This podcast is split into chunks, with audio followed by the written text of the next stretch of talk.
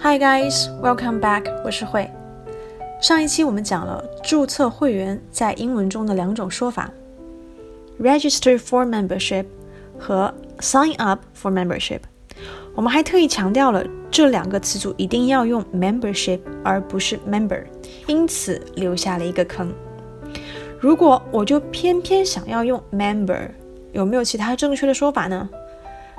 那从标题上的“序”字也看得出来，这一期呢是来填坑的。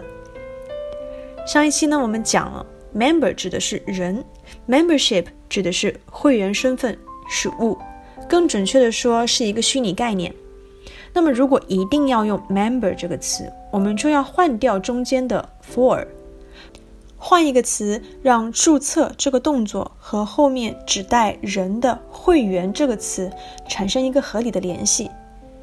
这里呢，as 就要闪亮登场了，a s as，它在这里的意思是作为什么什么，以什么什么身份。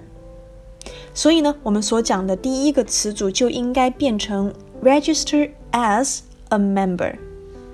第二个词组 sign up for membership，我们也是一样画葫芦，把它变成 sign up as a member。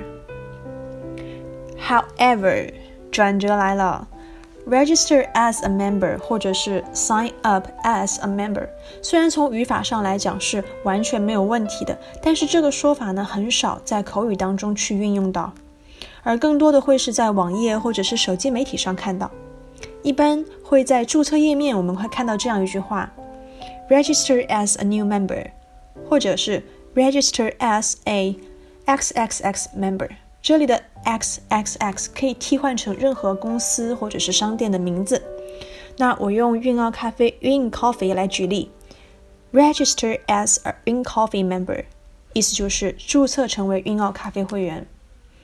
那么再细究下去呢，另外一种说法，Sign up as a member，甚至在网页上也很少看到，更多的时候 Sign up 是单独来使用的。